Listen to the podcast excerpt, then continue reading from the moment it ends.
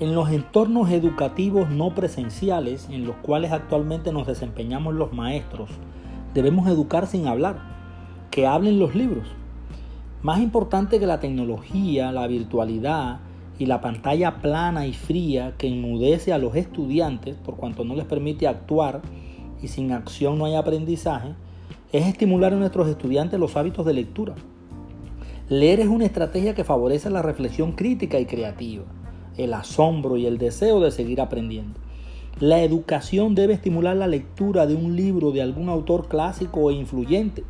Si logramos que nuestros estudiantes se lean al menos una página diaria, deberíamos sentirnos satisfechos, aunque aún es insuficiente. Los estudiantes casi siempre corren despavoridos huyendo de los libros. No les gusta leer, pero pienso que son víctimas del propio sistema educativo que pretende enseñar a partir de la lectura, pero para ello los obligan a leer cualquier libro sin antes analizar si ese texto les interesa o no. Además de obligarlos a leerlo, los reprenden en público por no comprenderlo. Se avergüenzan y no quieren leer más por temor a hacer el ridículo. Nosotros haríamos lo mismo si en un curso de posgrado nos obligaran a leer determinado libro, libro y luego nos increparan por no haberlo comprendido.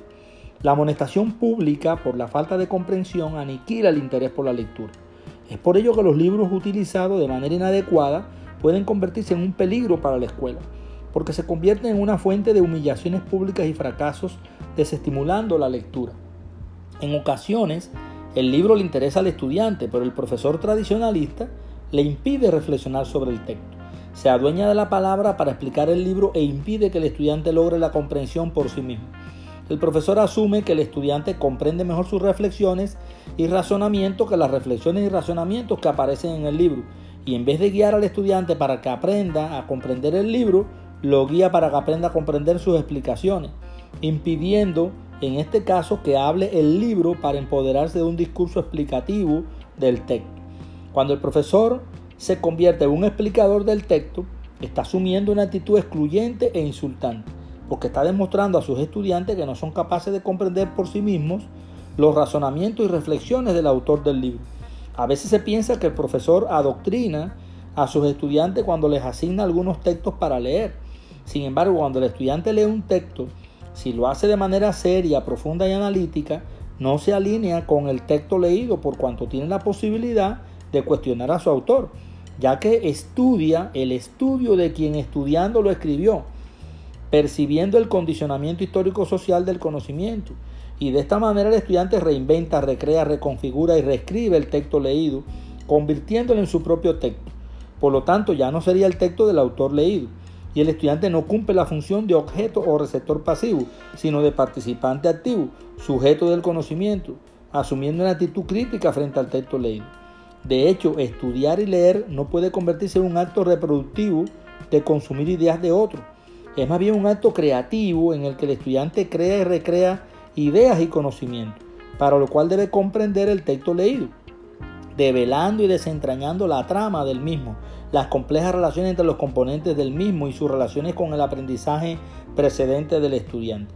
En realidad no existe un texto, un texto sin contexto.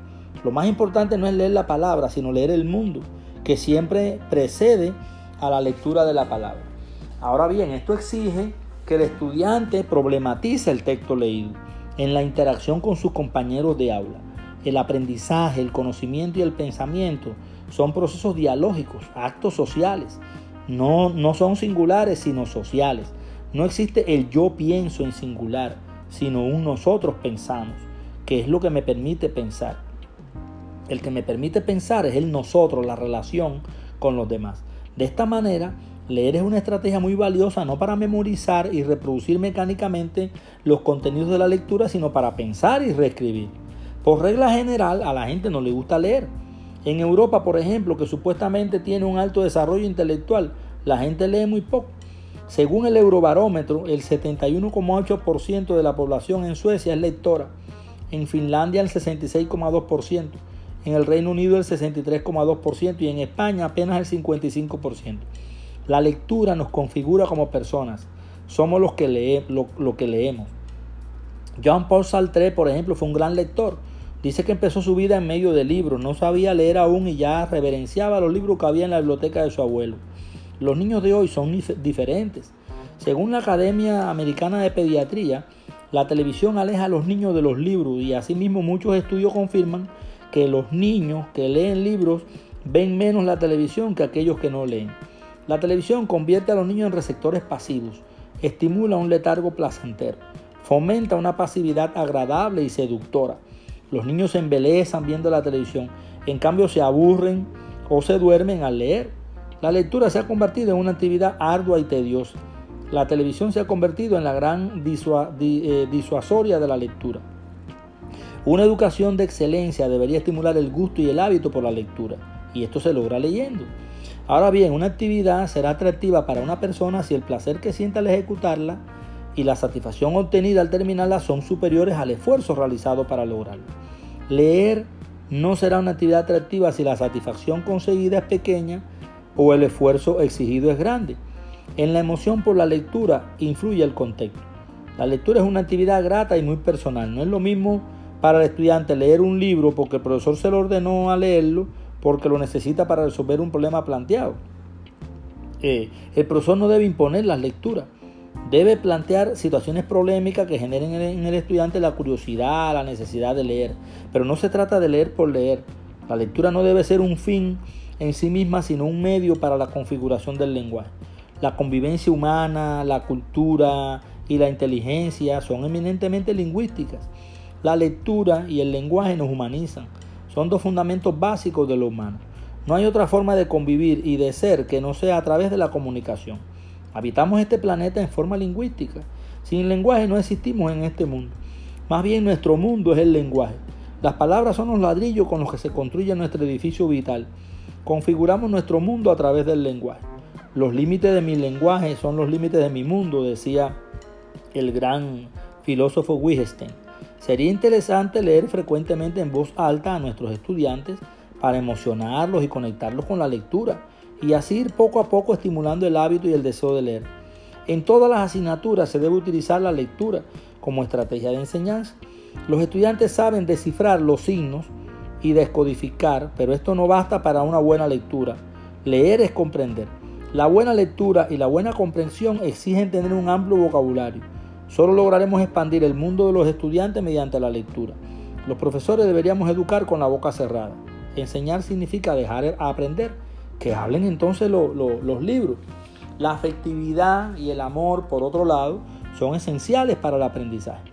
La educación debe desarrollarse con afectividad, cariño, ternura. Sin afectos no se aprende. Y una pantalla no transmite afectos. La lectura sí, el diálogo también, por supuesto. La educación tiene que ser amena y atractiva. Si un profesor comunica un saber con pasión y entusiasmo, disfrutando lo que hace y transmitiendo esa alegría y felicidad a sus estudiantes, entonces estos también disfrutarán la educación y la relación académica será más armónica y más placentera. Educar es conversar de manera afectiva.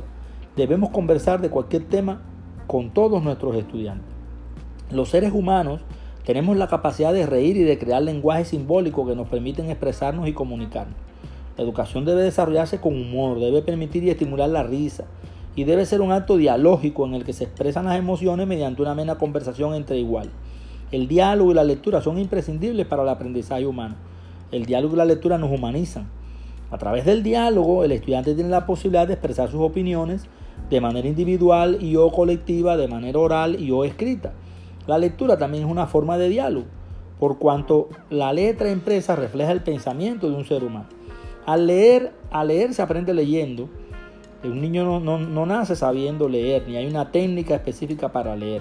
Al igual que a escribir, se aprende escribiendo. Existe una estrecha relación entre pensar, leer y escribir. Si nuestros estudiantes leyeran y escribieran con más frecuencia, estaría en mejores condiciones de potenciar su pensamiento crítico, reflexivo, creativo, innovador y disruptivo. Al leer un libro, el estudiante conoce y comprende a la persona que lo escribió, su época, sus pensamientos, sus creencias. El libro adquiere su vitalidad cuando el estudiante lo lee y al hacerlo está dialogando con su actor. La lectura también es una forma de diálogo. Antes de la aparición de la web mundial computarizada, el profesor era el dueño del, saber, del conocimiento. Poseía ese conocimiento, ese saber. Y si el estudiante quería conocerlo, debía escuchar a su profesor explicándose. Sin embargo, hoy la información está en la web, está disponible instantáneamente en todo el globo. El estudiante con apenas dar un clip puede encontrar en el internet lo mismo que el profesor le va a narrar. De ahí la importancia de utilizar estrategias diferentes para enseñar. La utilización de estrategias participativas significa el reconocimiento del otro. El encuentro con la alteridad es una experiencia que genera el reto de la comunicación como emprendimiento siempre renovado. Una educación activa y participativa es aquella en la que el profesor ofrece ejemplos a sus estudiantes sobre el contenido que comunica, hace anécdotas, invita a los estudiantes a resolver problemas, sintetizar, reinterpretar, aportar opiniones complementarias, hacer preguntas, explicar sus dudas y realizar una actividad práctica.